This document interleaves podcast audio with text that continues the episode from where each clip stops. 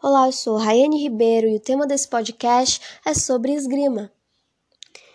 Vamos à história da esgrima. A esgrima surgiu na pré-história, onde o homem a usava na caça. Seguindo nesse universo de caça e coleta, a esgrima foi evoluindo e ela passou a ser um meio de combate. Foi na França, no século XVII, que surgiram as primeiras escolas de esgrima.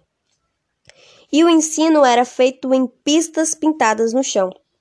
Com isso foram criados novos golpes. Olá, eu sou Rayane Ribeiro e o tema desse podcast é esgrima. A história da esgrima. A esgrima surgiu na pré-história, onde o homem a usava na caça. Nesse universo de caça-coleta, a esgrima foi evoluindo e foi usada como meio de combate. Foi na França, no século XVII, que surgiram as primeiras escolas de esgrima. Novos golpes foram criados e o ensino era feito em pistas pintadas no chão. Com o passar do tempo, surgiu equipamentos mais leves, como floreto, colete, máscara, luvas. Logo após esse período, a esgrima deixou de ser um duelo e se tornou um esporte.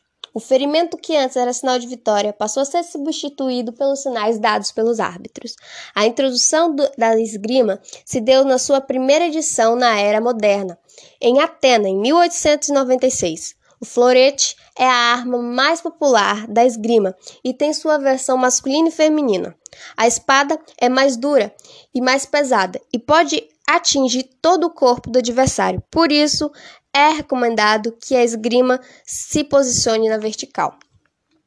Um sabre é uma arma mais flexível e permite mais rapidez na luta.